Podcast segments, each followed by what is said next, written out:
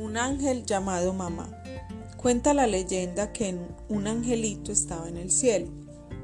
Cuando Dios lo llamó y le encomendó una misión, con dulce voz le dijo, tendrás que ir a la tierra y nacer como los humanos. Serás un pequeño niño y crecerás hasta llegar a ser un hombre.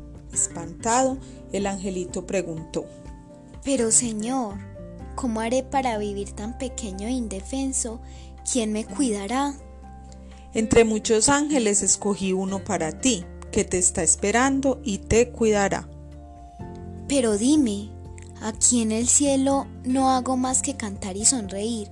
Eso basta para ser feliz. No te preocupes, tu ángel te cantará, te sonreirá todos los días y tú sentirás su amor y serás feliz. ¿Cómo entenderé lo que la gente habla si no conozco el idioma de los hombres? Tu ángel te dirá las palabras más dulces y más tiernas que puedas escuchar y con mucha paciencia y con cariño te enseñará a hablar. ¿Y qué haré cuando quiera hablar contigo?